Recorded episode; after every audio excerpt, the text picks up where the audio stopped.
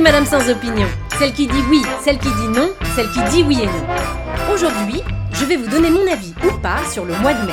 Vous savez, ce mois de l'année coincé entre avril, ne te découvre pas d'un fil, et juin, froid et pluvieux, tout l'an sera grincheux, qui nous exhorte paradoxalement à faire ce qui nous plaît. Moi, le mois de mai, je ne suis pas fan. Enfin, ce n'est pas exactement ça, mais disons que. Il y a un truc qui me dérange dans tous ces jours fériés. Non pas que ça me gêne de bouffer à tous les râteliers. J'ai l'âme d'une syndicaliste le 1er mai, je me sens vétéran de guerre le 8 mai, et je suis fervente catholique quand arrive le lundi de Pentecôte et le jeudi de l'Ascension. Ça, pas de problème. Et puis je me fous aussi royalement du fait que la France se retrouve, comme certains disent, à l'arrêt pendant un mois.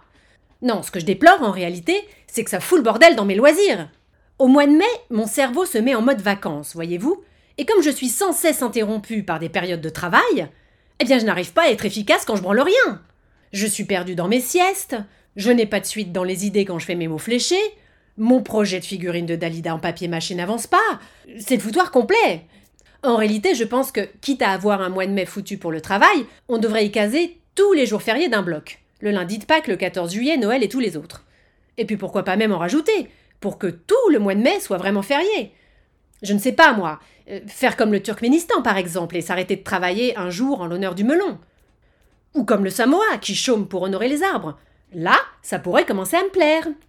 Bon, après, je dis ça, mais il y a quand même des choses que j'aime bien en mai. Le muguet, par exemple. Son seul défaut à mes yeux est la date à laquelle on l'offre, puisque, par hypothèse, le 1er mai, je ne suis pas au travail, ce qui me prive d'en apporter un gros bouquet à ma supérieure directe que je porte plus dans mon cul que dans mon cœur et qui est allergique au pollen, mais sinon je trouve cette fleur charmante. Rien que l'idée que tout le monde se fout la pression pour acheter à prix d'or des clochettes qui ne poussent que 10 jours par an et qui ne vaudront plus rien ou presque le lendemain, je trouve ça génial. C'est le summum de la poésie et de l'ultra-consumérisme réunis. On nage en pleine schizophrénie, j'adore. C'est bien simple, rien ne dure aussi peu de temps que la muguet mania. Les calendriers de l'Avent se vendent encore au mois de janvier. Les chocolats de Pâques restent en vitrine tout le mois d'avril. On peut tirer les rois quasiment toute l'année. Mais le muguet, non, c'est le 1er mai. Un point, c'est tout. Parler de tirer les rois, ça me fait penser tirer tout court. Le mois de mai n'est pas seulement le mois du printemps et du renouveau, c'est aussi le mois de l'amour. Encore un truc qui me plaît bien du mois de mai. D'ailleurs, pour peu qu'on soit un tout petit peu observateur, ce qui est mon cas, les signes ne trompent pas. Pas plus tard que le week-end dernier, je me baladais dans la campagne. Eh bien, j'ai surpris euh, une parade de tourterelles dans un arbre, deux coccinelles collées l'une à l'autre sur une feuille, et même un bouc en train de monter un paysan qui lui-même montait une chèvre. Ah là là Enfin bon, comme d'habitude, je ne sais pas quoi penser, mais j'avais prévu le truc.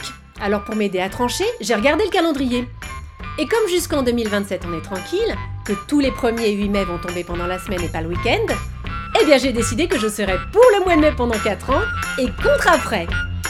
Voilà, je vous laisse je lui fais des bécos.